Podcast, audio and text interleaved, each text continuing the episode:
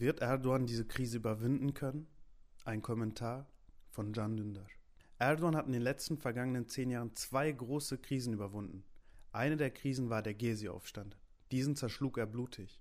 Die zweite war der Putschversuch am 15. Juli. Diesen erdrückte er, indem er das Volk auf die Straße schickte. In beiden wandte er die Taktik an, die anderen zum Feind zu ernennen und das Volk zu polarisieren. Er hat nicht Argumente, sondern die Urheber miteinander streiten lassen. Er blieb an der Macht, indem er die Oppositionellen des Verrats beschuldigte und außergerichtliche Hinrichtungsbefehle erteilte.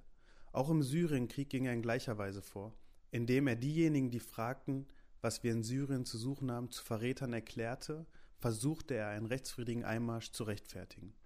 Diesmal ist es anders, denn diesmal ist der Grund für diese Krise ein Virus, und diesen zu einem Verräter zu erklären, ist schwierig. Daher gibt es keinen anderen, den man als Feind zum Ziel machen kann. Sowohl beim Gezi-Aufstand als auch beim Putschversuch hatte die AKP-Basis Erdogan unterstützt. Diesmal ist diese Basis von dieser Krise genauso betroffen wie alle anderen auch. Sie sind sogar ein wenig betroffener als alle anderen. Aufgrund der Quarantäne, in die sich die Rückkehrer von der Pilgerfahrt Umra begeben müssen und wegen des Verbots der Freitagsgebete. Sie sehen völlig klar, welch großes Unvermögen im Krisenmanagement Erdogan eine Handvoll Berater, die bis spät in die Nacht im Palast bleiben, zeigen. Sie sehen auch, wie sich eine Handvoll Geschäftsmänner aus Erdogans Lager von der Krise ernähren.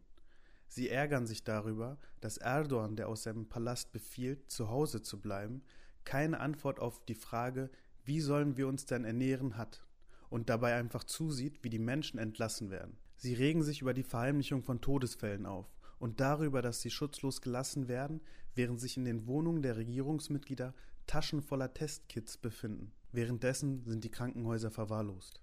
Erdogan, der die Empfehlung der Wissenschaft ignoriert, empfiehlt ihnen Geduld und Gebete, und das Ministerium für religiöse Angelegenheiten lässt jede Nacht vor Moscheen den Gebetsspruch Gott ist groß verlesen. Sie erwarten wie jedes Mal, dass sich die Gläubigen all dem Erlebten in Gottes Vertrauen beugen. Die Wunden, die sie mit der Gesundheitsversorgung nicht heilen konnten, versuchen sie in die Windel des Glaubens zu wickeln. Diesmal haben sie es schwer.